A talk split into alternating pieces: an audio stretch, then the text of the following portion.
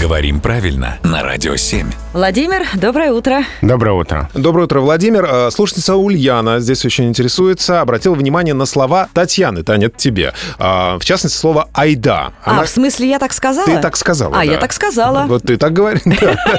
Айда гулять, да. Ну, все вроде да, нормально. Так вот, она сама часто их использует, прекрасно знает их значение, но откуда они в нашей речи? Владимир, вот вопрос вам. Хорошее словечко.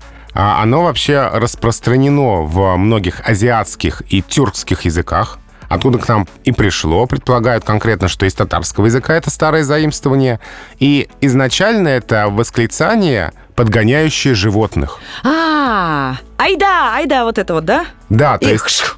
Именно так, да. То есть это буквально повелительное наклонение а, от глагола гонять, погонять, то есть буквально гони, пошли. Вот это вот э, подгоняющее животных восклицание, которое в русском языке просто призыв к действию айда гулять. Уже не только к животным, но и к людям. А вот я сейчас подумала, можно ли сказать, что айда сопоставима с неким давай? Ну, давай что-то сделаем. Ну, Камон. в общем, да. Да, да, да, да.